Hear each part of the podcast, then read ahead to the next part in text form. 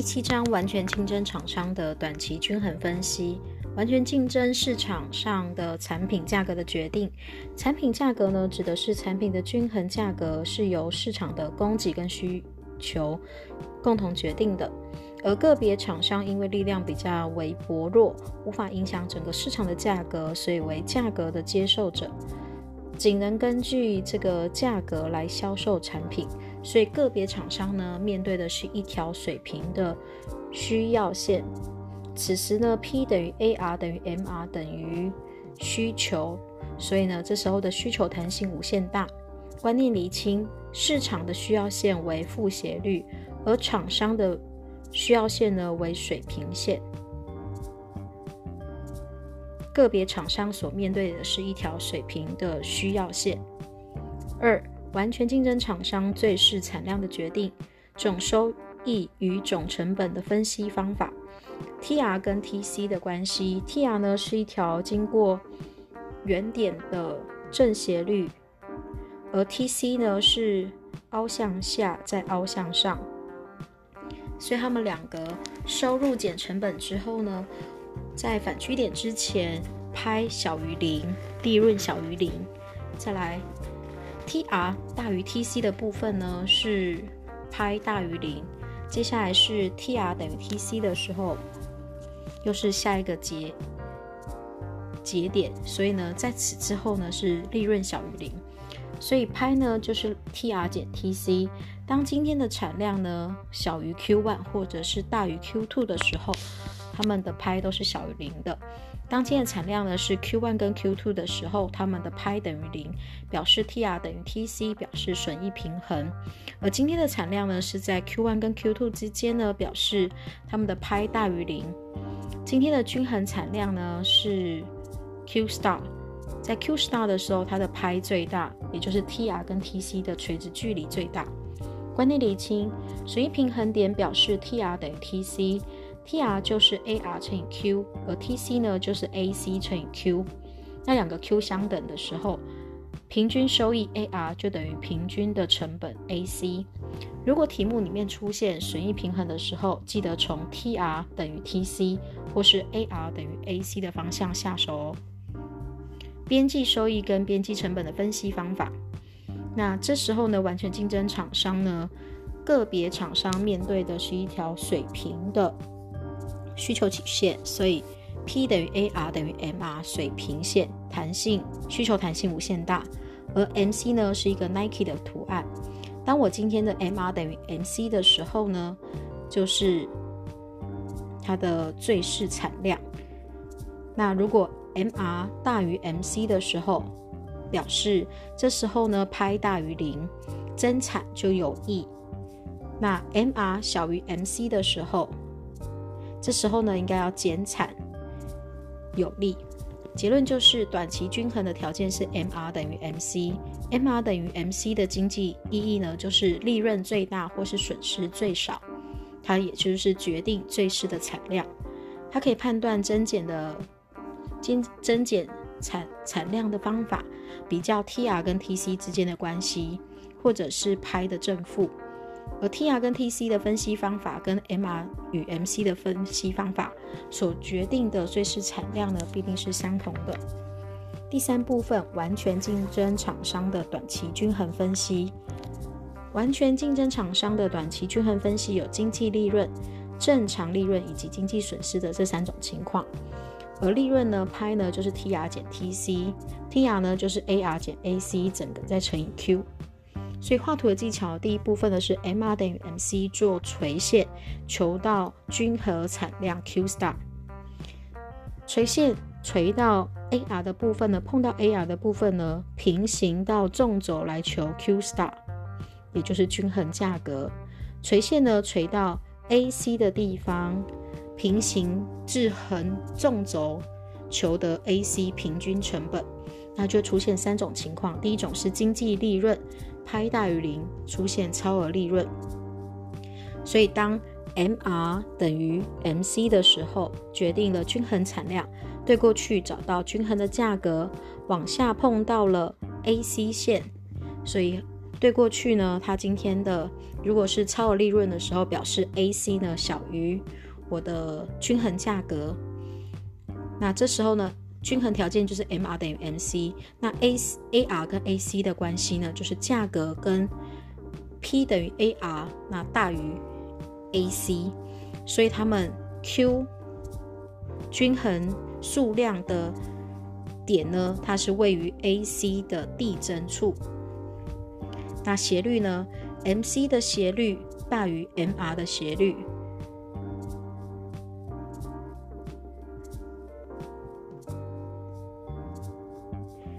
第二部分呢是经济的损失，表示拍小于零，出现超额的损失。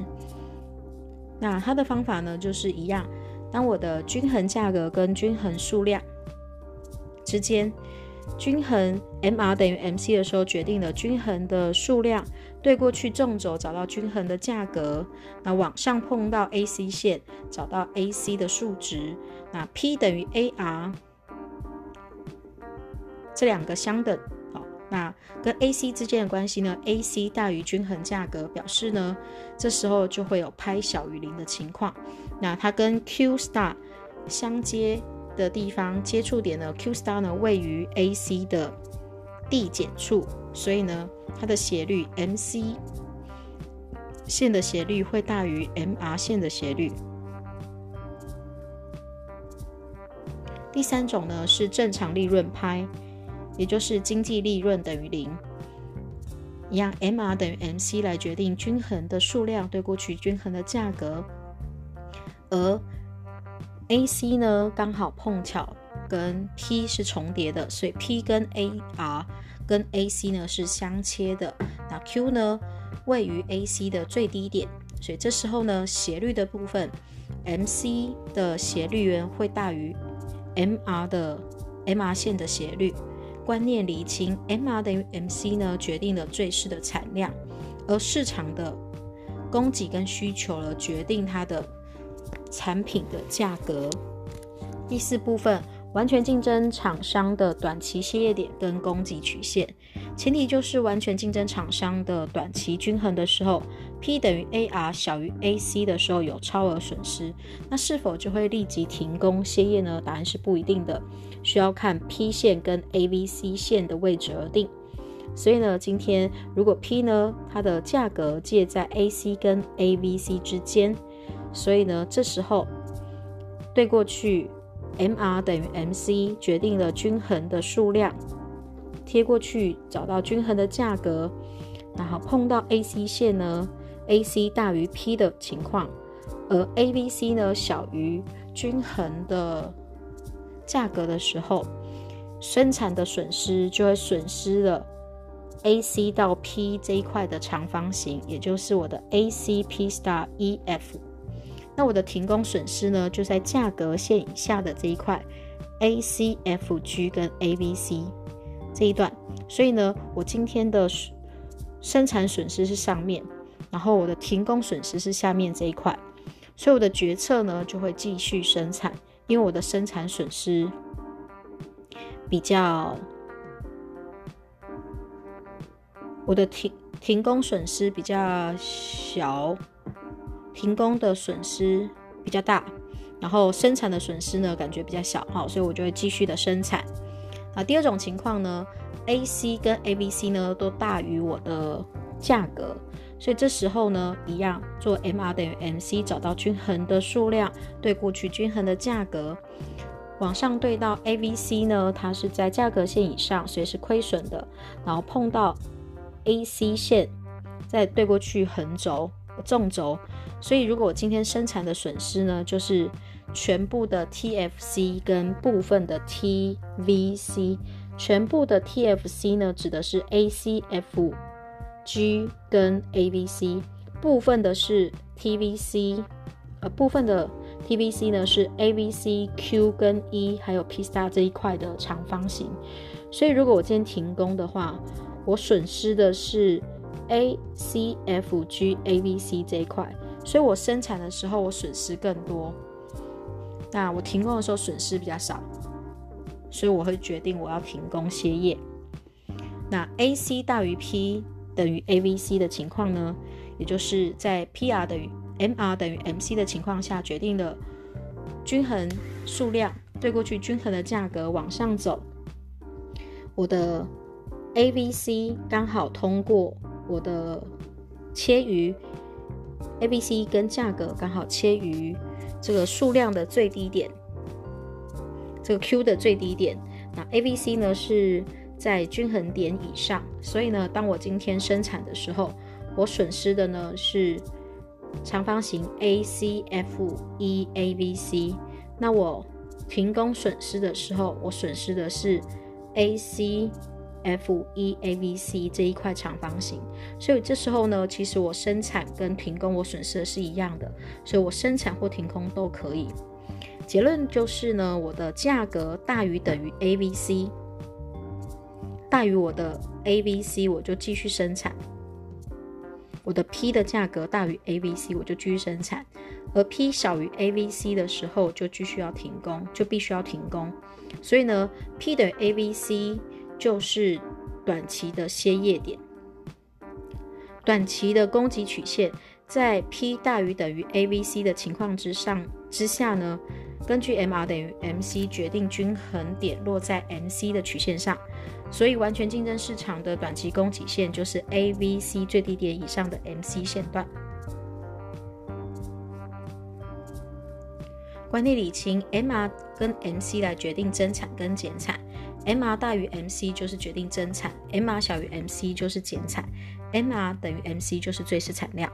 而 AR 跟 AC 的判断呢，是决定利润的重要点是有利润还是损失。当我的平均收益 AR 大于 AC 的时候，代表我有经济利润；AR 小于 AC 的时候就有经济损失；AR 等于 AC 的时候就是正常利润。由 P 跟 AVC 来决定是否继续生产。当我的 P 大于 AVC 的时候，我会继续生产；P 小于 AVC 的时候，我就会停工歇业。P 的 AVC 就是为短期的歇业点，我这时候决定生产或是停工都可以。七之二，完全竞争厂商的长期均衡分析。在长期均衡的调整之下呢，情况就只有正常的利润，也就是派等于零。原因是因为厂商可能随时改变它的生产规模，那厂商呢可以自由进出市场，所以呢它调整过程就是 P one 大于 LAC，或是 P two 小于 LAC 这种两种情况。好，那第一种 P one 大于 LAC 的情况，这时候呢就会产生经济的利润，有利可图之下呢，厂商就会扩大生产的规模，新厂商也会加入市场，这个市场的供给就会增加，所以 S one 整条供给线呢就会右移至 S 零，那整个市场的均衡价格就会下跌，所以价格呢就从 P one 下降到 P 零。一直下降，降到 P 等于 LAC 为止。那另外一种情况呢，P two 小于 LAC。当今天产生经济损失的时候，为了减少亏损，所以呢，厂商就会减就会减少生产的规模，旧的厂商呢就会退出市场，所以整体的供给市场的供给就会减少。所以呢，S two 整条供给曲线呢就会。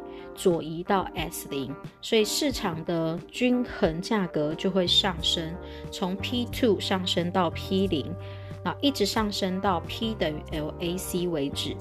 所以呢，我们从市场的均衡价格、供给跟需求可以看到，如果今天呃有价格有利基的时候，新的厂商会加入，我整个供给线会往右移，那我的价格就会下降。另外一种呢，就是我今天的，呃，市场发生亏损的时候，我的厂商就会退出。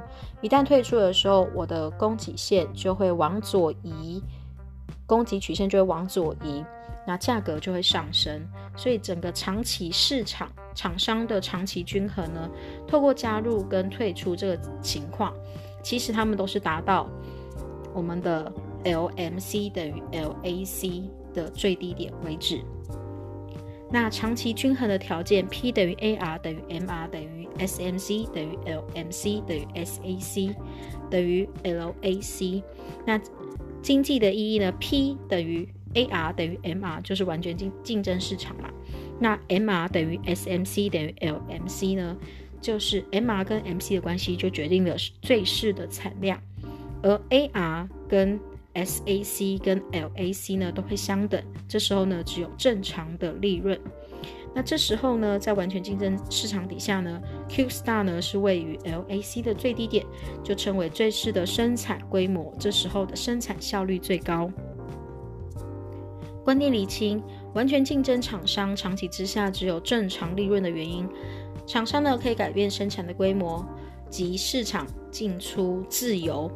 完全竞争厂商面对的价格为水平线的原因，是因为厂商是价格的接受者。那短期的均衡有三种情况，第一种呢就是经济的利润，P 等于 AR 大于 AC，它在 AC 的递减处，这时候呢会有经济利润。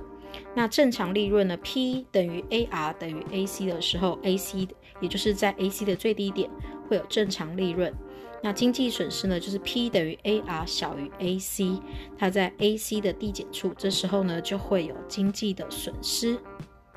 长期均衡只有一种情况，就是正常利润长期的时候，P 等于 AR 等于 MR 等于 SAC 等于 LAC 等于 SMC 等于 LMC，都在 LAC 的最低点。七之三完全竞争市场的评论，它的优点呢？它的生产效率最高，生产的成本最低，资源配置最佳，消费者的社会均呃社会福利最大，厂商呢只赚取正常利润，消费者的负担是最轻的。在一开始的生产效率最高，生产的成本最低，因为呢长期均衡处在 LAC 的最低点，所以它是最适生产规模。在资源配置跟消费者的社会福利最大的情况下。P 在 MC 下生产，所以没有所谓的无谓损失。这时候呢，社会的福利最大，厂商呢只赚取正常利润，消费者的负担者负担最轻。P 等于 AR 等于 LAC 等于 SMC 下生产，所以只赚取正常利润，而且呢，消费者支付的价格最低，负担的最轻。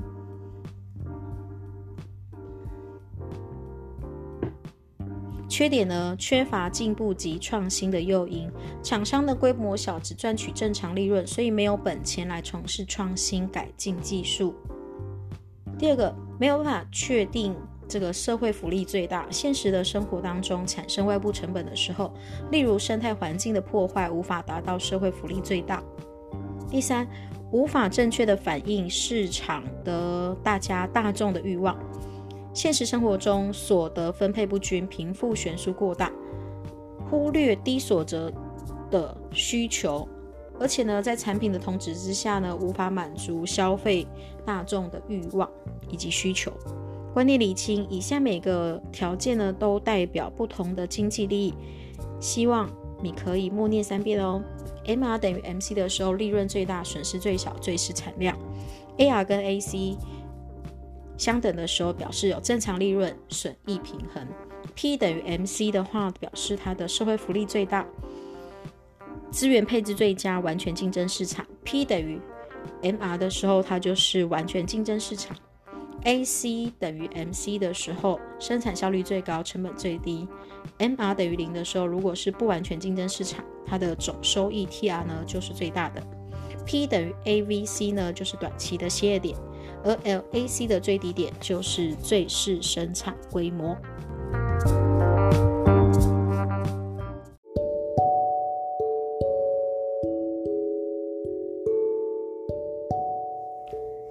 第一章序论一之一：经济知识在现代社会的重要性。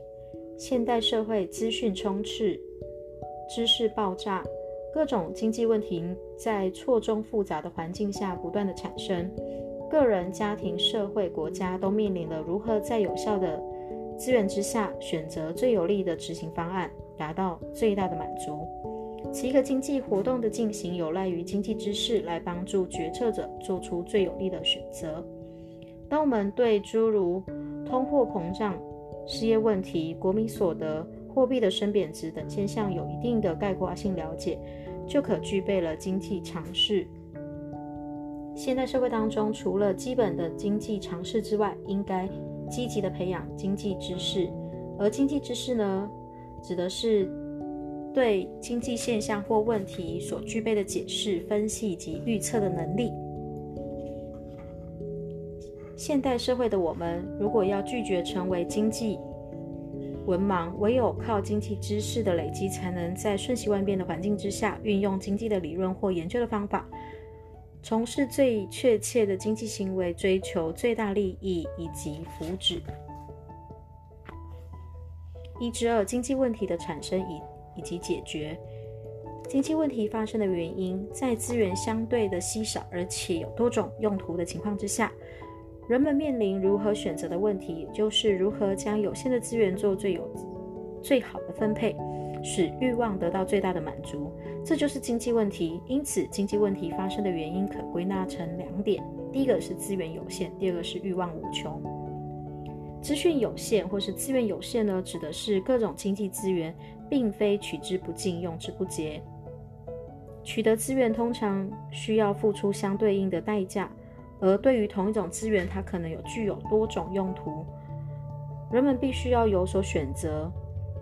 与决策，稀少并不等于贫穷。贫穷是指无法到达基本生活的所需，而稀少呢是相对的观念。富人的欲望呢，如果无法满足，贪得无厌，仍感到很稀少。而欲望的无穷，欲望的种类包罗万象，因为人因为时地而有所不同，可能是心理跟精神上的欲望，也可能是物质上的欲望。经济问题发生的主要原因源自于资源的稀少性。这个稀少性，稀少性呢是一种相对的概念。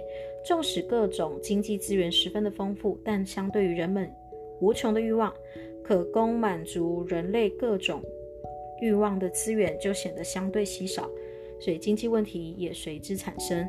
所以资源有限加上欲望无穷，造成了稀少性。选择必备的两个条件。必须选择，是因为稀少性；可以选择的话，是因为资源有多种用途。所以经济学呢是一种选择的科学。经济学里面谈到的基本经济问题，经济问题呢包罗万象，难以一一的列举。基本的经济问题，不论是先进国家或是落后国家，不分时间或空间都会面临。说明如下：第一个，生产什么？What？由于资源有限，导致稀少性的问题。而人类欲望无穷，导致面对选择的问题。因为上述的原因衍生生产什么的问题。第二个，何时生产会确定生产什么之后呢？厂商才会依照所需要的迫切性，考虑其轻重缓急，决定有限的资源用来生产各种财货的时机。如何生产号如何生产，就是探讨运用有限的资源达到最大的生产效率这种生产的方式的选择的问题。例如，财货应于本地生产或是外地生产，应该是要多用劳动还是多用机器？这就是 how。第四个，为谁生产 for whom，也就是如何分配的问题。由于资源稀少，生产出来的财货有限，无法同时满足所有人的欲望，应该先分配给谁使用呢？第四、第五个，如何维持经济的稳定？如果经济社会处于物价水准以及经景气波动剧烈的环境，势必无法安定从事经济活动，影响就很大。所以呢，维持经济的稳定呢，是政府很重要的经济课题。第六个。如何促进经济的成长？在经济稳定之余呢，政府应该鼓励产业的创新，提升产能，促进经济成长，并兼顾环境的保护，增进人民的福祉，达到政府经济政策的目标。第二个，基本的经济问题的解决。基本的经济问题，第一个，生产什么？What？何时生产？When？如何生产？How？以及为谁生产？那解决方案呢？就是在自由的经济体系之下呢，可以透过价格机能 （price mechanism） 得到解决。那如何维持经济的成长，以及如何促进经济的成长呢？这是由政府的各种经济政策来加以解决。一至三，经济学的意义与成立，在一窥经济学的这一堂的奥秘。研究经济学领域之前呢，我们先来介绍几个跟经济学有关的名词。第一个，经济学的经济指的是 economic，指人类为了满足欲望，在一定的社会组织跟秩序之下呢，支付适当的代价或取得、利用各种生活资源的一切活动。简单来说呢，经济就是人类的一切谋生的活动。第二个，经济行为。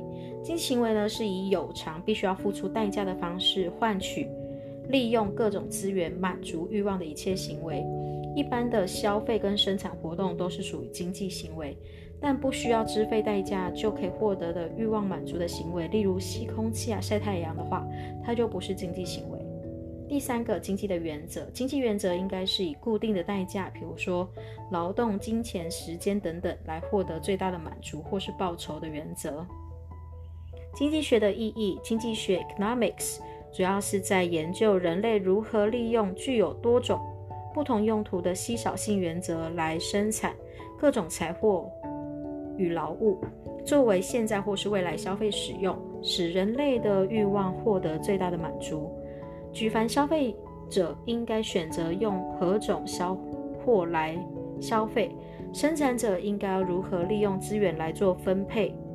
生产的活动，政府应该选择何种的经济政策等等，都是经济学研究的范畴。因此，经济学是一门社会学，也是一门选择的科学。经济学的成立，自古以来呢，经济问题就已经存在了。经济的知识是片段零星的累积，未见其系统的论述，一直到七一七七六年，亚当·斯密 （Adam Smith） 出版了第一本经济学著作《国富论》（The Wealth of Nations）。首先将人类的经济问题做全面性、有系统的研究，使经济学成为一门独立的科学，故亚当·斯密被尊称为经济学之父，或是经济学的始祖。亚当·斯密呢，主张自由放任，鼓吹自由经济，反对政府干涉，提出价格机能的概念，认为冥冥之中就有一只看不见的手，使个人的利益与社会利益相调和。财货与劳务，财货与劳务呢，可以满足人类的欲望，依照不同的区分的标准，可以分成几种类型。财货呢，可以分成自由财跟经济财。那经济财里面又可以谈到无形财货跟有形的财货。无形财货呢，包含了权利呀、权利、专利权、商标权、智慧财产权以及劳务。那有形的财货呢，又包含了消费财以及生产财。那包含了必需品啊、便利品、奢侈品以及永久财的。永久财以及消耗财，那以取得的代价来做区分，不需要支付代价的就叫自由财 （free goods），又叫做无偿财，指的是不需要支付任何代价就可以取得的财货。就比如说空气、阳光、海水，在大自然中取之不尽、用之不竭，所以用称为自由财。第二是经济财 （economic goods）。又称为有偿财，指的是必须要支付代价才可以获得的财货。一般的财货呢，都属于这种。举例来说，汽车、房屋、粮食等等，必须要支付代价才可以使用，所以呢，它就叫做经济财。二，依照形体有无来做区分，有形的就称为有形财货，又称为物质财货 （material goods）。凡是具有形体的财货呢，都是有形的财货。举例来说，衣服啊、汽车、电视、桌椅等等都是。而无形的财货呢，又称为非物质的财货 （immaterial goods）。凡不具备任何的形体的财货，都属于这一种。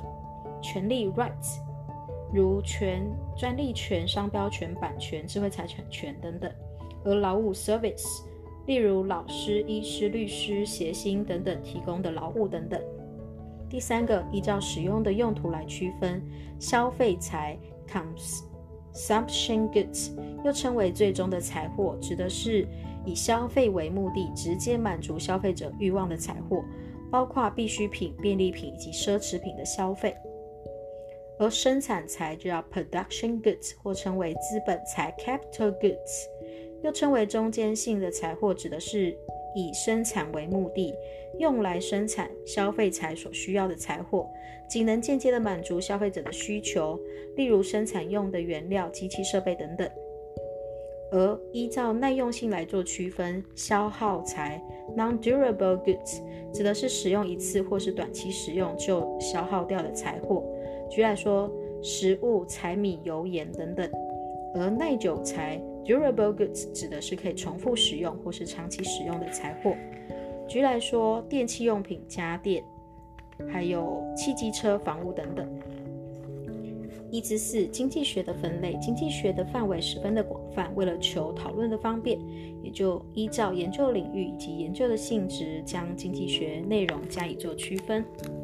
第一个研究的领域来做区分，个体经济学 （microeconomic） 指的是以个别的经济单位作为研究的对象，探讨个别的消费者 （consumer）、家计单位 （household）、厂商 （firm）。还有产业 （industry） 的经济行为研究范围包含生产、分配、交换、消费等等。由于它的价格的决定呢有密切的关系，所以又称为价格理论 （price theory）。消费者如何在有限的预算当中购买财货，获得最大的满足？厂商呢应该要生产哪一种财货？雇佣多少的员工啊，使成本最少、利润最大等等。而总体的经济学呢，macroeconomics，以整体的经济社会或是国家为研究的对象，探讨国民所得、货币与金融、物价的水准、国际贸易、经济循环、失业与就业、经济成长等问题。由于总体经济学主要以研究所得为研究的中心，所以呢又称为所得理论 （income theory）。比如说，探讨每个人的国民所得是多少。政府财政支出及税收的增减对景气的影响的问题，因应通膨应该采取哪一种经济政策的问题。第二个呢是依照研究的性质来做区分，实证的经济学 （positive economics） 以实证经济学以客观的事实来解释经济的现象的因果关系，分析经济现象是什么的问题，强调。事实的真相以及因果的关系，又称为维真经济学。例如，台风过后青菜会涨价，石油价格会上涨，使得经济衰退，利润的下降会使投资增加等等的客观事实，这都是实证经济学的研究范畴。而规范经济学 （normative normative economics） 以主观的。价值做判断，探讨经济政策应该如何的问题，研究合理性以及利弊得失，又称为为善经济学。举例来说，经济的衰退是否应该要减税来刺激消费呢？是否应该要新建书花高速公路等问题，都是在做主观的价值判断，是属于规范经济学的研究范畴。经济学的研究方法，经济学是一个研究人类经济行为。的社会科学，所以呢，必须要用科学方法来做研究。经济学家通常采用演绎法及归纳法来做研究。研究的演绎法呢，deductive method，演绎法呢是一种抽离的推理方法，是以观察的结果或是众所皆知的观念作为前提，再以此前提来推论出各种经济法则或是理论。古典学派及现今。主流的经济学都采用这一种，例如亚当·斯密呢，以人类的利己心的本性推论出经济学上的价格机能的理论。而归纳法 （inductive method），归纳法呢是观察许多个别的现象而得出共同的理论，再依照这个结论呢建立经济的活动的各种法则。因此呢，归纳法是以客观的方式，着重统计啊。历史学派的学者呢，多采用这一种方法来研究经济现象。数理法 （mathematical method），数理法呢是运用算术、代数、几何图形、微积分及统计学等等数理方法来研究经济学。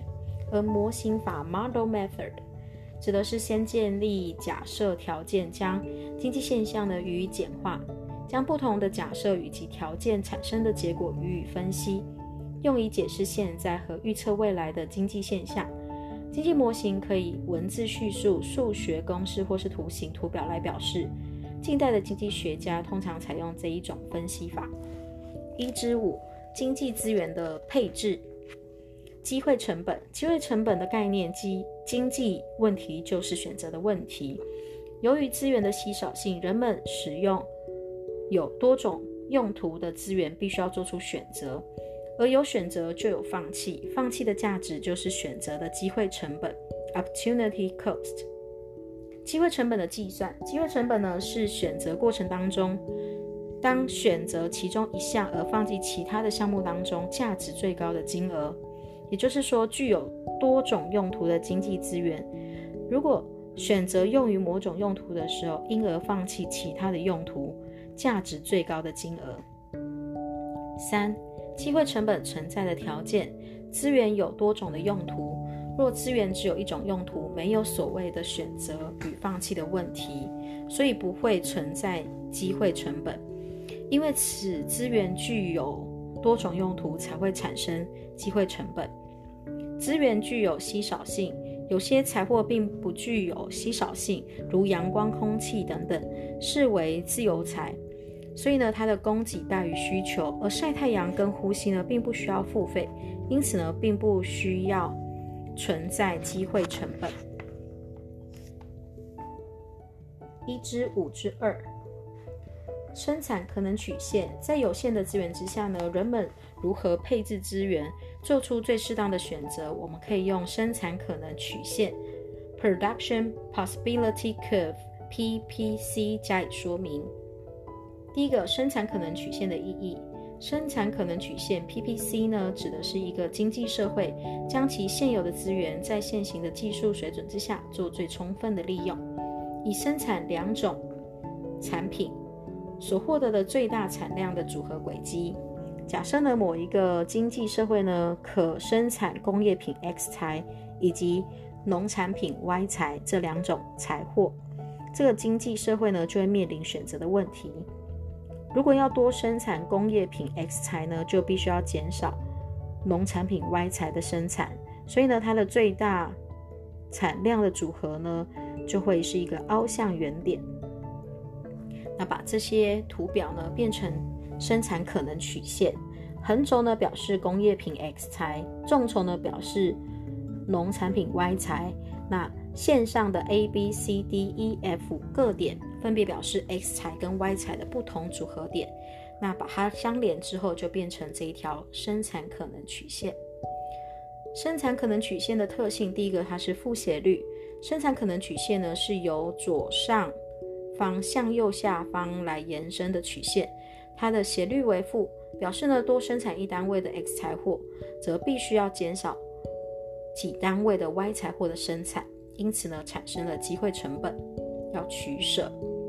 一般的为凹向原点，生产可能曲线凹向原点呢，这是受到机会成本递增的影响，随着 X 财财产量的增加。所放弃的 Y 财货的数量会越来越多，代表机会成本递增。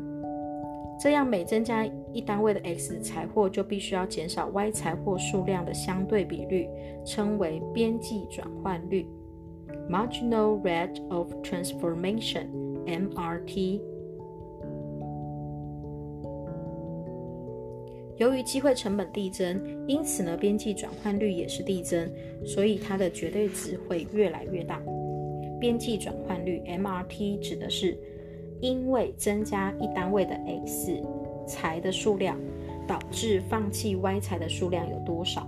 那这里呢，表达的是绝对值。那 PPC 为何常见的是凹向原点？因为生产跟生产资源之间不能完全的替代，只有有限度的替代，所以呢，适合生产工业品的 X 材的资源未必可以生产适合生产。农产品 Y 材。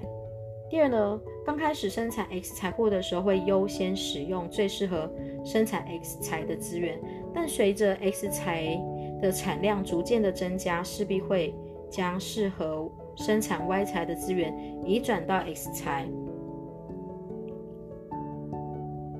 因此呢，所需要放弃的 Y 材的数量越来越多，造成机会成本递增的现象，也使得生产可能曲线凹向原点。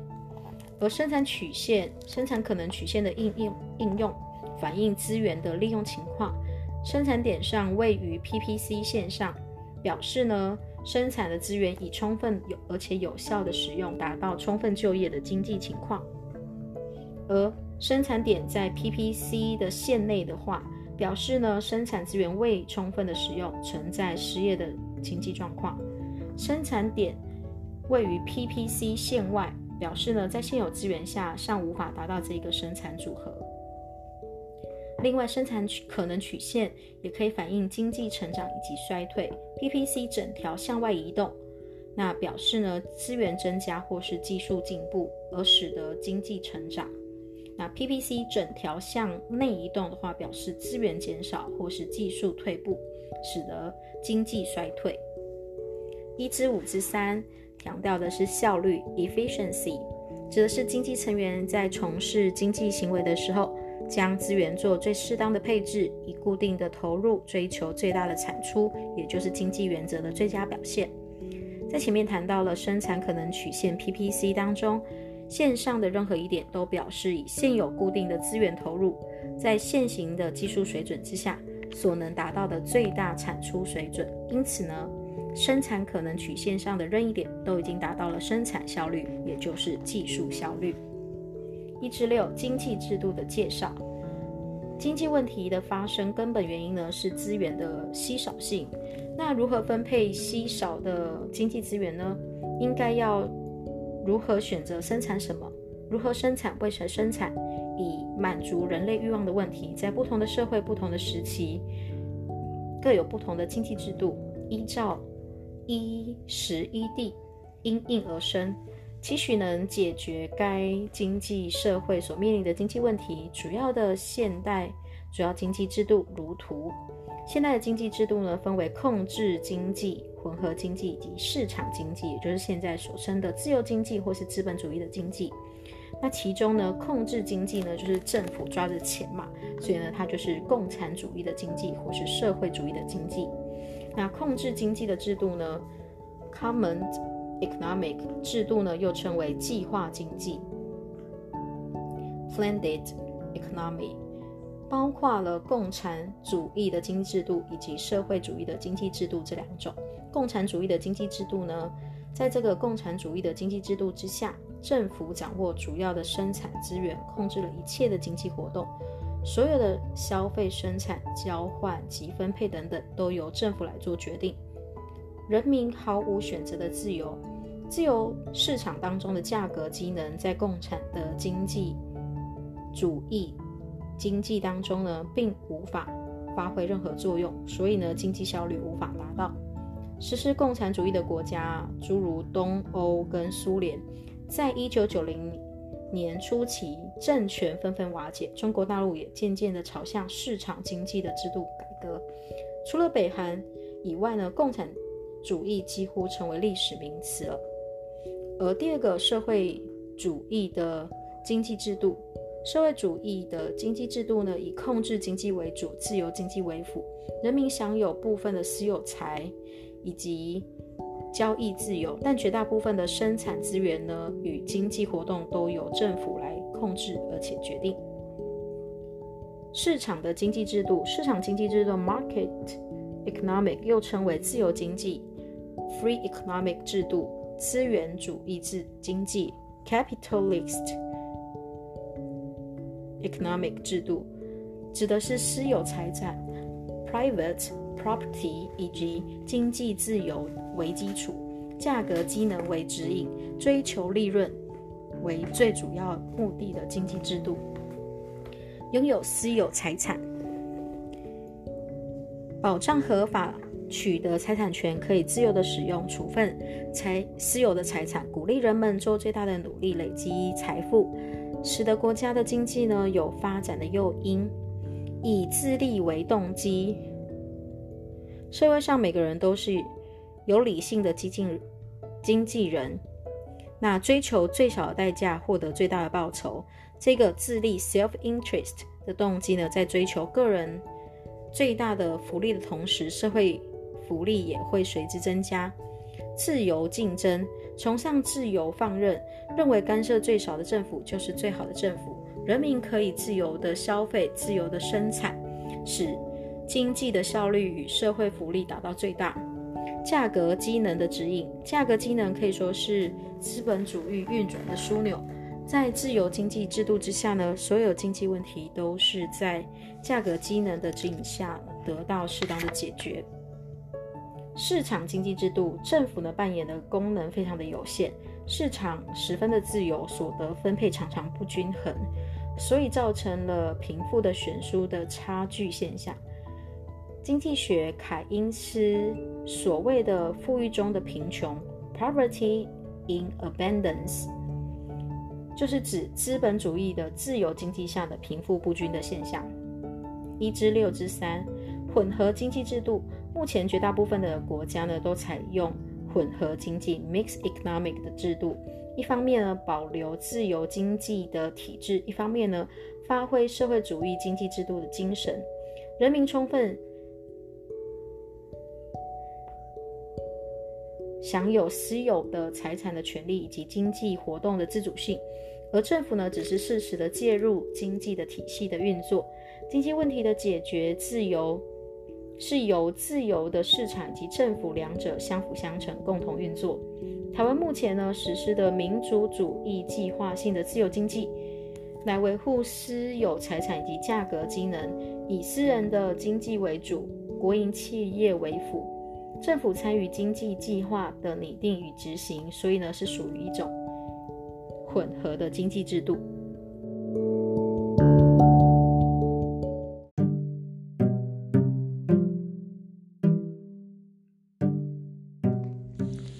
二章需求与供给。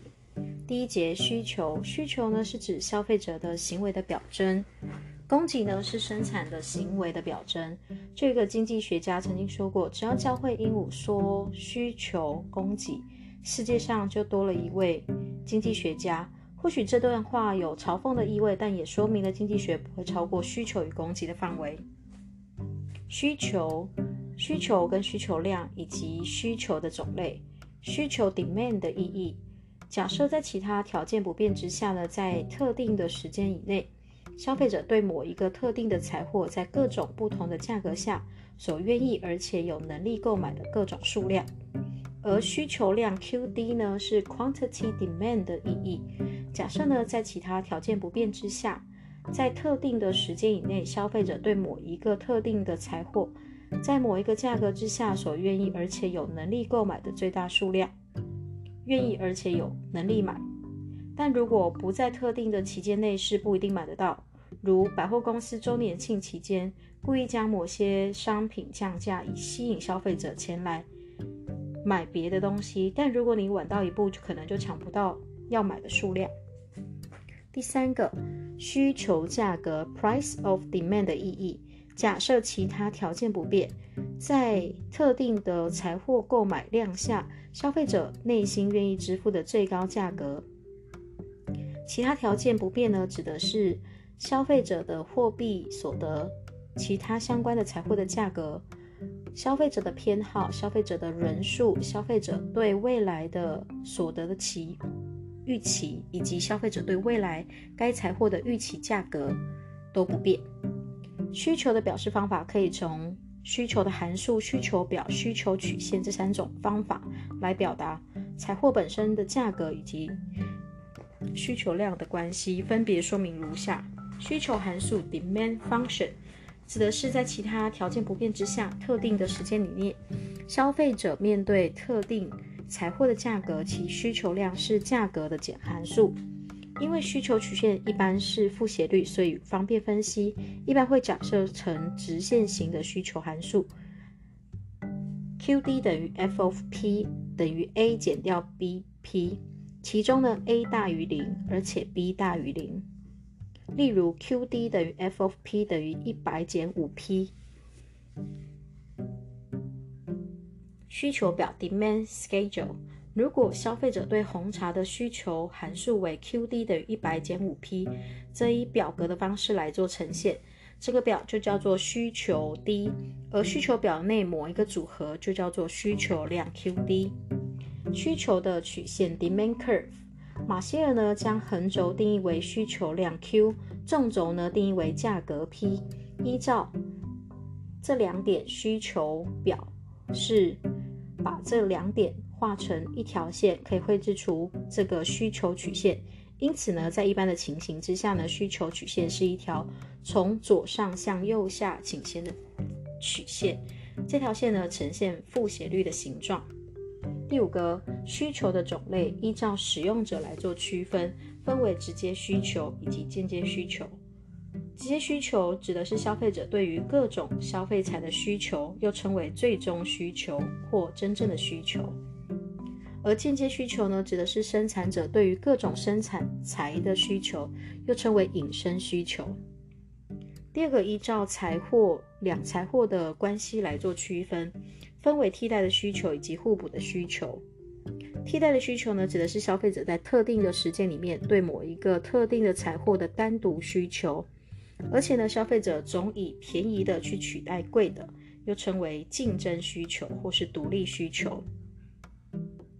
互补需求呢？消费者对于财货的需求需要有两种以上互相搭配，才可以满足欲望，这又称为联合需求。举例来说，消费者对于汽车以及汽油的需求，依照产品性的有效性来做区分。有效的需需求呢，指的是愿意而且有能力。这个消费者的欲望呢，具体的行动的表现，所以呢，经济学所定义的需求必须是愿意的主观，而且呢，有能力的这个客观的有效需求。如果只是如果只是愿意，但是没有能力，则只能称为欲望，而不是需求。因此呢，有效需求可以定义在某种市价下，生产者愿意卖，而且消费者也买得起的数量。而无效的需求，消费者想要获得某一个产品，但是愿付的价格比市场的价格来的低，所以生产者不愿意卖，那就是无效的需求。潜在的需求呢，指的是除非价格降到某一个程度以后，才有可能发生的需求，叫潜在需求。第四个，依照消费人数来做区分，分为个人需求以及市场需求。个人需求指的是个别消费者对某种财货的需求。而市场的需求指的是市场上每一个消费者对于某种财货的需求，又称为总需求。意义呢，指的是在同一个价格之下，所有个别消费者的需求的水平加总。它的公式呢，就是市场的总需求量等于所有每一个消费者要买的数量加总。所以呢，加量而不是加价。接下来是需求法则跟需求法则的例外。需求法则 （law of demand） 的意义，在其他条件不变之下呢，它的当一个财货的价格下跌的时候，消费者对这个该财货的需求量会增加；反之，当今天价格上涨的时候，它的需求量就会减少。由于呢需求量跟价格呈现减函数的关系，因此呢可以从需求曲线的形状可知。是一个负斜率，好，所以呢，需求法则的前提，第一个，它必须要在其他条件不变不变之下，必须要有前提才有经济上的意义。再来，他们的关系呢是 x 财货的价格上升，那 x 的数量就会下降。当今天的第二个关系是 x 财货下降的时候，那 x 财货的数量就会上升。它们是呈现反向变动，但不一定是反比哦。第二个需求法则成立的原因，说明了当今天其他条件不变之下呢，价格跟需求量之间呈现反向变动的关系。那这样子的关系，用所得效果跟替代效果来说明。所得效果 （income effect） 假设呢，消费者的货币所得不变，当今天物价下跌的时候，消费者会提高它的货币购买力，也就是实质所得增加的时候，而造成需求量增加的效果，这称为所得效果。其实呢，在所得效果里面呢，它是所得不变的。也就是说呢，今天假设你有一百元啊，全部来买二十元的红茶，你可以买到五杯。那五杯呢，就是你的实质所得。但如果今天呢，一杯价格，一杯红茶价格降成十十元的时候，你就可以买到十杯。因此呢，你的实质所得感觉是增加的，这叫做所得效果，是因为物价下跌的情况导致消费者的货币购买力增加。第二个呢，谈到的是替代效果 （substitution effect）。替代，哈，替代的效果。假设呢，其他条件不变之下呢，某一个财货的价格上涨，因为该财财货的相对于其他的财货来的贵，所以呢，在财货可以替代的消费的情况下，消费者会选择其他相对于便宜的财货来替代相对于较贵的财货。那称为替代效果，那是因为不同商品的价格变动，所以是采货价格的上涨，所以消费者在选择上做替代。举例来说，牛肉的价格上涨，那因为呢猪肉相对比较便宜，所以呢消费者会多买猪肉，所以以猪肉来替代牛肉，所以呢这个牛肉的需求量就会减少。第三个需求法则的例外。当今天的商品价格上涨的时候，造成需求量的增加，价格 P 上涨造成需求量增加，这时候呢，需求曲线就会呈现正斜率，那它就违反了需求的法则。那违反需求法则的例外呢，就是有两种，第一种呢叫做炫耀财，第二种叫做计分财。好，那炫技炫技就是需求法则的例外。第一个炫耀财，韦伯伦财。美国经济学家范伯伦发现，某些财货，例如珠宝、名牌衣服，价格越高的话，消费者越能炫耀他个人的身份跟地位以及财富，所以呢，需要量会越多，亦称为韦伯伦财。例如名媛啊、贵妇等等，为了炫耀财富，对于价格越高的名牌包包或是精品越感兴趣。它的需求量就会越大，违反了需求的法则。第二个呢是炫技的技计分财。英国的经济学家计分发现了十九世纪的爱尔兰马铃薯呢，在价格上上涨的时候，它的购买量反而是增加的。原因是当地人根本买不起主食小麦，所以呢，在马铃薯价格上涨的时候，也只能选择马铃薯来填饱肚子了。其实呢，在台湾一九五零年代呢，台湾曾经发生饥荒。当时呢，虽然地瓜的价格上涨，但是购买量却大增。主要的原因是因为主食这个米呢太贵了。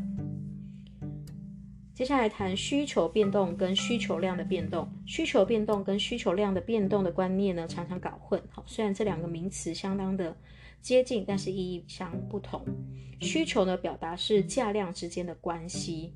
价格五十元的时候买一颗金沙，四十元的时候我就愿意买两颗，好，三十元的时候呢我就愿意买三颗，所以它的表达方式是需求函数、需求表以及需求曲线。那如果是需求量的话，指的是在某一个价格的特定数量，也就是价格我如果锁死在四十元的时候，你愿意买几个？所以它讲的是需求线上的一个点。第一个呢，谈到的是需求量的变动，change in the quantity demanded，指的是在其他条件不变之下呢，当财货本身的价格改变，使得消费者对该财货的需求量产生改变，此为同一条需求曲线上点的移动。需求量的增加，指的是在其他条件不变之下，当财货本身的价格下跌的时候，那需求量就会增加。那需求量的减小，指的是在其他条件不变之下，当今天财货本身的价格上涨的时候，需求量就会减少。而需求的变动呢，change in demand，意义呢，指的是除了财货本身价格不变以外，其他的条件的改变，也是因为其他价、其他条件的改变而影响了消费者的购买量，在不同需求曲线上的。移动，这个呢就是整条需求曲线上的移动。需求的移动呢，需求的增加，当其他条件改变的时候，它的财货本身的价格不变，但是会使得购买量增加，所以它是整条需求曲线的右移。当今天的需求减少，指的是当其他的条件改变的时候，但其财货本身的价格不变，会使得购买量减少，所以导致整条需求线呢往左移。第三个影响需求变动的因素，消费者的偏好。在财货本身的价格不变之下呢，如果消费者对某一个财货的偏好提高，对该财货的需求增加，需求曲线就会右移；反之呢，就会左移。再来，消费者的人数在财货本身价格不变之下。如果呢，消费的人数增加，那需求就会增加，整条需求曲线就会右移，反之就会左移。再来第三个，预期未来的价格。如果消费者预期未来的黄金价格要上涨了，趁现在还没涨，就去增加现在对黄金的需求，所以需求曲线就会往右移。第四个，预期未来的所得。如果呢，消费者预期未来的所得会增加，那现在呢，对正常财的需求就会增加，所以呢，需求曲线就会右移。第五个，消费者的货币所得的变动，比如说正常财跟劣等财之间的差别。正常财呢叫 normal goods。指的是当今天所得增加的时候，对正常财的需求就会增加，所以呢，需求曲线就会整条往右移，也就是需求跟所得呈现同向的变动的财货。那劣等财呢，就是 inferior goods，指的是财货价格不变之下，当今天的所得增加的时候，对劣等财的需求会减少。需求曲线整条左移，也就是需求跟所得之间呈现反向变动的财货。第六个，当其他财货价格 Py 的变动，因为别人而造成自己的变动，所以呢，这个谈到的是交叉弹性。那两者产品呢，两个财货在消费上呢，如果有替代关系的时候，消费者呢通常会多买便宜的财货取代贵的财货。那两个财货呢，在消费上有互补的时候，指的是联联合需求的时候，当今天消费者需要同时消费才可以使用两者的时候产生的效用。那举例来说，消费者认为喝咖啡就是要配奶精才够味，因此呢，当今天咖啡的价格上涨的时候，那消费者就会减少咖啡的需需求量嘛，所以点的移动。但是呢，也会对相对价格这个奶精的需求，它不是本身的财货，它是其他的商品嘛，所以它是整条线的移动往左移。结论呢，就是当一个财货本身的价格发生变动的时候，除了会造成本身价这个本身商品的需求量变动以外，也会影响它的相关财货的需求变动。那举例来说，第一个，如果一个物品的价格跟它的替代产品呢？的需求呢，做同向的变动。比如说，当今天的咖啡价格上升的话，那咖啡的需求量就会下降。那大家呢，转而向去买茶，所以呢，茶的需求量就上升，表示呢，茶跟咖啡之间具有替代的关系。所以呢，看到需求的关系的话，就是替代品的话就是正的，他们两个价格。第一种财货跟第二种财货，第一种财货的价格跟第二种财货的需求呢呈正向的变动，就是替正，然后补负。那第二种补负呢，指的就是一个价格跟它互补性的产品的需求做反向的变动。比如说，当汽车的价格上升的时候，那消费者对汽车的需求就会下降。衍生性的联合需求、互补性的需，对于消费者对于汽油的需求也会下降，表示呢汽油跟汽车呢也具有互补的关系，所以当第一种财货的价格上升的时候，而第二种财货的需求量下降，它们就是互补的关系。在第二节谈到供给。在现实生活当中呢，生活生产者跟劳动者都扮演着供给的角色，提供财货与劳务来获得报酬。而理性的生产者总会是利用最少的成本去追求最大的利润。供给供给量的意义与供给的种类。供给的意义呢，指的是在其他条件不变之下，在特定的时间以内，供给者对某一个。特定的财货在各种不同的价格之下所愿意而且有能力提供财货的各种数量。然而呢，在各种价格之下的各种数量以函数来表示，那就称为供给。那供给量呢？Q of X 呢，指的是 quantity supplied 的意义。假设呢，在其他条件不变之下，在特定的时间里面，生产者或是供给者针对某一个特定的财货，在某一个特定的价格所愿意而且有能力提供财货的最大数量，但不一定是买卖得出去哦。第三个，供给的价格 （supply price） 的意义。假设呢，其他条件不变之下，对某一个特定的财货。在特定的供给量之下，供给者希望获得的最低价格是多少？第四个，供给的其他条件不变，指的是生产要素的价格不变，生产技术不变，生产者对未来财货价格的预期也不变，其他相关财货的价格也不变，供给者的人数不变，还有政府的政策也不变。那第五个呢，谈到的是供给的表示方法。我们可以从供给的函数、供给表以及供给曲线三种方法来表示财货本身的价格以及供给量的关系。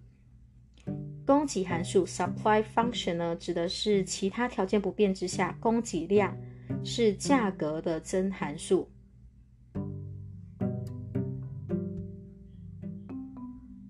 因为供给曲线是一一般呢是正斜率，所以呢方便分析的话，都会假设成直线型的供给函数。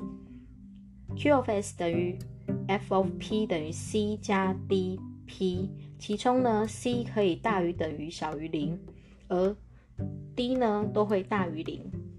供给表 Supply Schedule 如上述，Q of X 等于负十加上五 P 为。生产者对这个红茶的供给函数，那可以汇编成供给表。那这个表格呢，表达价量之间的关系，就称为供给。那其中一种某一种组合呢，就是在特定价格下特定的数量称为供给量。而供给曲线呢，Q of S 等于负十加五 P，这两点可以连线。那供给呢是一条线，供给量呢则是线上的某一点。第六个，供给的种类依照它的时间长短来做区分。期间当中呢，短期的供给呢，指的是厂商没有足够的时间去调整它的生产规模，供给只局限于利用现有的规模，所以呢，就现有的生产要素做效率上的调整。而长期的供给呢，供给的时间长到可以扩增设备。扩大生产的规模，或是放弃经营。而依照产量的变化，可以区分为固定的供给及变动的供给。固定的供给呢，指的是财货的产量不会因为价格的变动而变动。而供给曲线呢，是一条垂直于横轴的一条直线。例如土地、古董跟古画等等，它的数量固定不变，所以呢，供给曲线是一条垂直线。再来，变动供给指的是财货的生产供给可以任意的增减。再来，依照财货之间的关系呢，可以分为独立供给、联合供给。独立供给呢，厂商对于某一种财货单独的提供；联合的供给呢，厂商对某种提供的财货的时候，同时也提供其他的财货。两者呢，为生产上的互补品。又称为互补的供给，例如生产者在供给猪肉的同时，也会提供猪肝，所以呢，猪肉跟猪肝就是互补性的供给。第四个，依照供给的人数来做区分，个别的供给呢，指的是个别生产者在各种可能的价格下愿意而且有能力供给的各种数量，而市场的供给呢，就是个别供给量的水平加总。再来，供给法则的例外。供给法则跟供给法则例外。供给法则 （law of supply） 呢，指的是在其他条件不变之下，当今天产品的价格上涨的时候，供给量会增加；而当产品的价格下跌的时候，供给量会减少。这种呢，本身的价格跟跟供给量之间呢，呈现的是正函数的关系，可以说明供给曲线为正斜率。供给法则的前提呢，是在其他条件不变之下。它们关系，当今天 X 财货的价格上升，那今天 X 的数量就会增加。那当今天 X 财货的价格下跌的时候，今天生产的 X 的数量就会减少。那 P Q of Q of X 跟 P X 呢，呈现同向的变动，但不一定是正比。第二个，供给法则成立的原因，是因为主要说明了。当其他条件不变之下，价格跟供给量呈现同向变动的关系，而这个关系呢，以利润跟成本来说明。利润效果呢，指的是其他条件不变之下，当某一种财货的价格上涨的时候，生产者因为生产这个财货有利可图，所以呢，为了追求最大利润，会把原先生产的其他财货的资源转移过来，使得供给的数量增加。这就是利润效果。第二个呢是成本递增法则，又称为机会成本递增法则。生产的机会成本会随着产量的增加而递增，所以呢，生产者想增加供给量的时候，成本就有上升的压力。所以呢，必须要提高产品的价格。第三个供给法则的例外。现今的社会当中呢，大部分的经济行为都符合供给法则，也就是供给法则为正斜率，但也有违反供给法则例子，像是后弯的劳动供给曲线，以及固定的供给的财货，也就是无法再生。第一个后弯的劳动供给曲线，劳动供给的纵轴为工资率，也就是。劳动者的价格报酬，横轴呢是劳动者的工作时数。那劳动的供给之所以会向后弯形成负斜率，是因为当工资比以往从比较低的往上来提升的时候，劳动者呢会多工作而减少休闲。在工资率达到一定水准的时候，劳动者的工作时数呢会达到最大。而当今天工资超过某一个工资水准的时候，劳动者呢反而会追求休闲，而形成这个后弯的劳动供给线。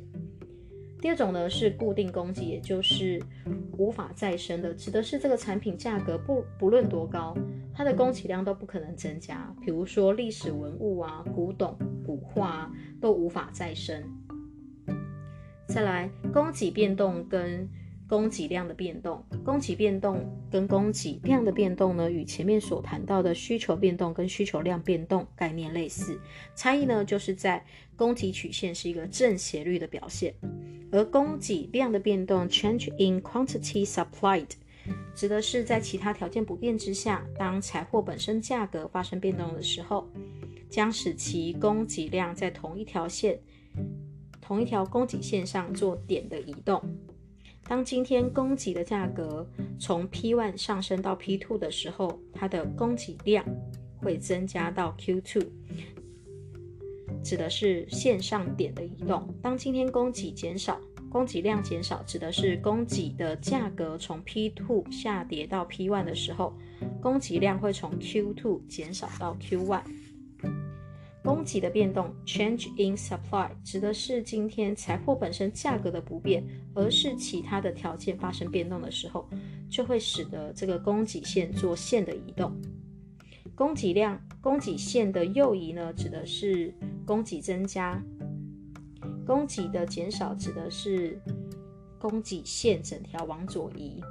影响供给变动的原因，第一个呢是供给的人数。当今天供给的人数增加，供给就会增加，所以呢，供给曲线就会往右移。第二，生产者的偏好，生产者的偏好增加的话，那供给就会增加，那供给曲线就会往右移。再来预期未来的价格，如果今天生产者预期未来价格上涨，那趁现在还没上涨的时候，就会减少供给，所以它会把它囤积起来，使得这个供给曲线呢往右往左移。再来生产的技术，生产技术进步的话呢，供给就会增加，供给曲线就会往右移。另外，生产者跟消费者的行为刚好相反。如果今天呢，消费者跟生产者呢都预期未来的价格会下降的话，则消费者会等到价格下跌的时候再去买，所以目前的需求会变少。但是对生产者来说呢，就会想要获得更多的利润，所以呢，在价格还没跌之前呢，就会先卖出，所以呢，目前的供给会增加。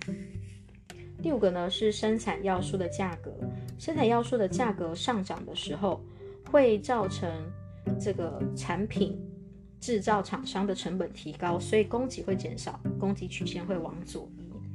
第六个，当政府的政策变更的时候，例如租税降低。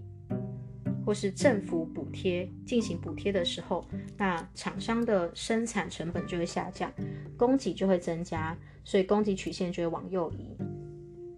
那降税跟补贴呢，都可以使这个厂商降低营运的成本，所以呢，在追求最大利润的情况下，厂商会增加产量，所以呢，供给线会往右移。反之，如果今天呢，政府是提高租税。那指的就是生产成本会提高，供给曲线呢会往左移。在第七个呢，就是相关财货的价格，另外一个财货 Y 财货的价格上面的变动。举例来说，当 X 财与 Y 财在生产上呢有，或是供给上呢有替代的关系。当今天 Y 材或价格上涨的时候，厂商呢就会愿意多生产 Y 材，因为相对有利润，所以呢这个 X 材的供给就会减少。第二个呢，当 X 材跟 Y 材在生产或是供给上有互补或是联合供给的关系，当今天 Y 材货的价格上涨的时候，Y 材的供给量会增加，那使得这个 X 材的供给也同时会增加。结论呢？当一个财货的价格与另外一个财货的供给，好，P Y 的价格跟另外一个财货 X 的财货的供给呢，可以判断它生产上的关系。如果今天是 Y 财货的价格上升，导致 X 财货的供给量减少，表示呢？一个财货的上涨导致另外的财货的供给减少，表示 X 财跟 Y 财呢具有替代的关系。那如果是 PY 的价格上升的时候，导致 X 的 X 财货的供给上升，一个财货的价格导致另外一个财货的供给同时增加，表示 X 财跟 Y 财具有生产上的互补关系。第三节需求的价格弹性 （price elastic），elastics，elastics of demand。提出者呢是马歇尔，一七七六年经济学之父亚当·斯密的《国富论》着重在价格，但是在一八九零年个体经济学之父马歇尔的重心改成价格。而消费者购买商品的时候呢，对价格的敏感的程度就称为需求的价格弹性，又称为需求弹性 ED，指的是一段时间里面一种财货变动一趴的时候，那会引起这个财货需求量变动的百分比。需求法则的定义呢，是价格下降会使得需求量增加，两者之间呈现反向的变动。而弹性呢，就是消费者的需需求量对价格的敏感程度。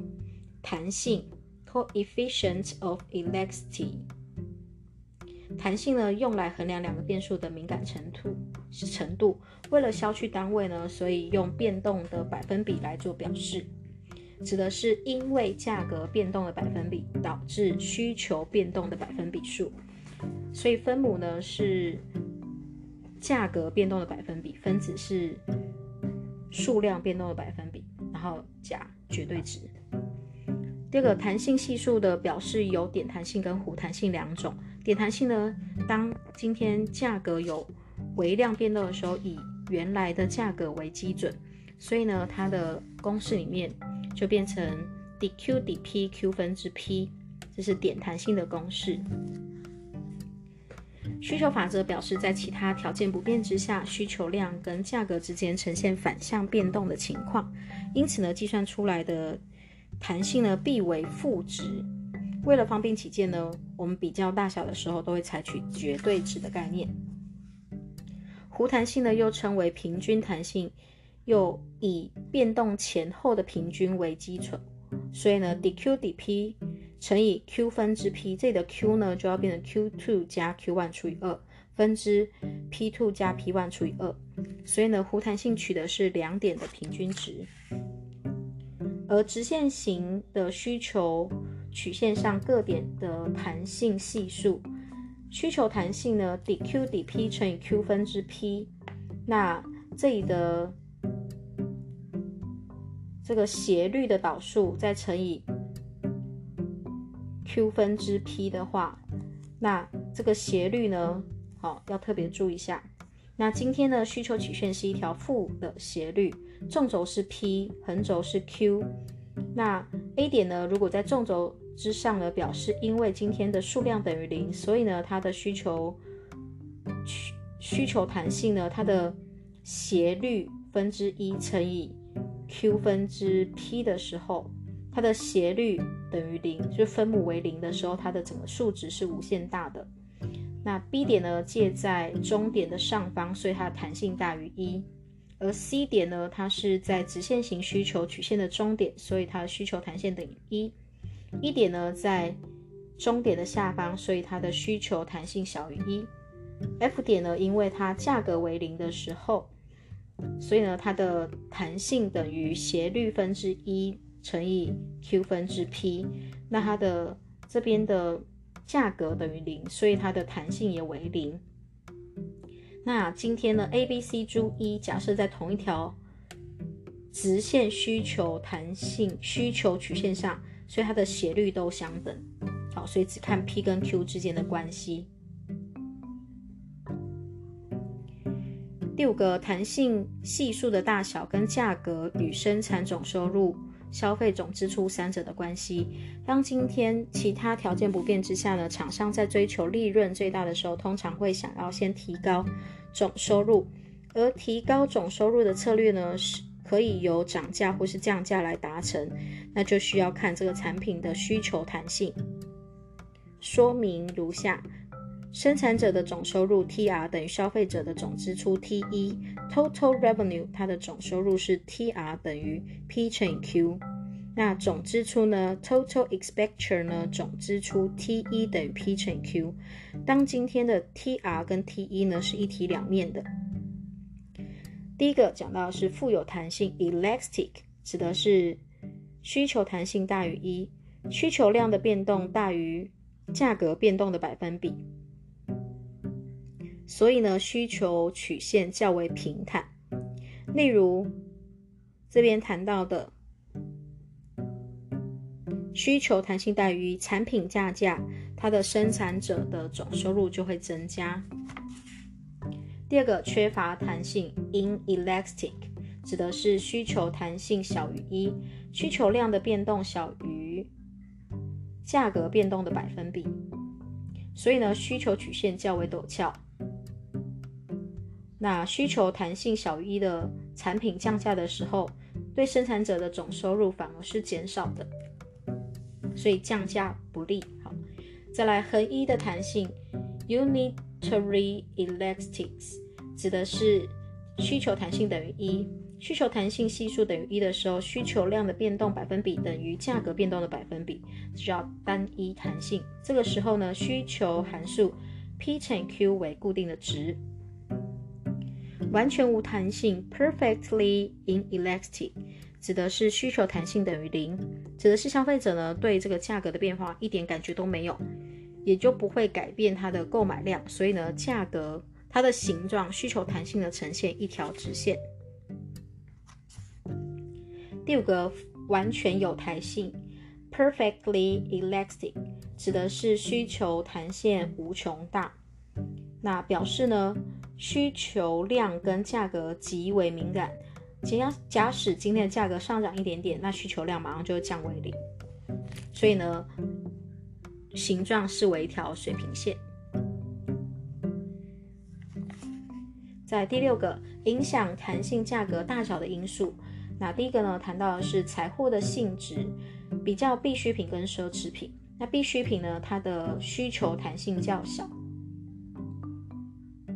而奢侈品呢，需求弹性较大，因为它的这个分子的变化量较大。好，再来第二个呢，财货的替代品的多寡，替代品比较多的话，它的需求弹性就较大。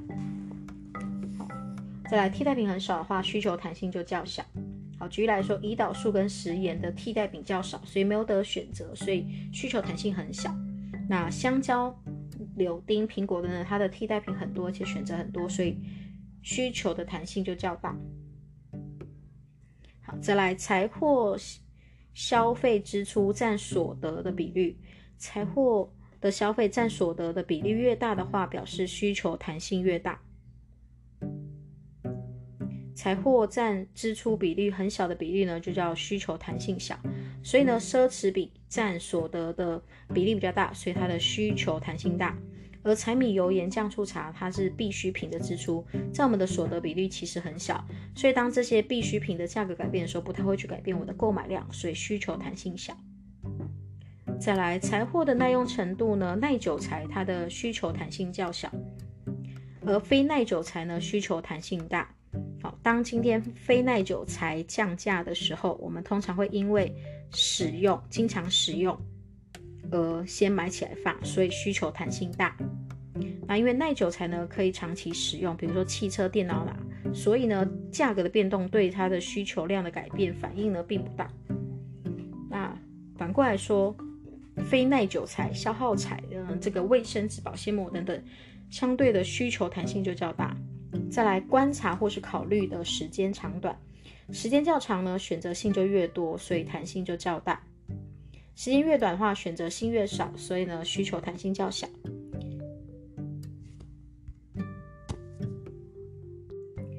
第六个财货的用途的多寡，这个财货用途很多的时候，选择很多，那需求弹性就很大；用途很少，选择很少的话，它的需求弹性就很小。市场的需求量是个别需求量的水平加总，所以呢，消费人数越多，市场的需求曲线会越平坦，而且需求弹性会越大。所以呢，消费人数很多的话，数量变化很大，需求弹性就大；消费人数少，需数量的变化就小，那需求弹性就小。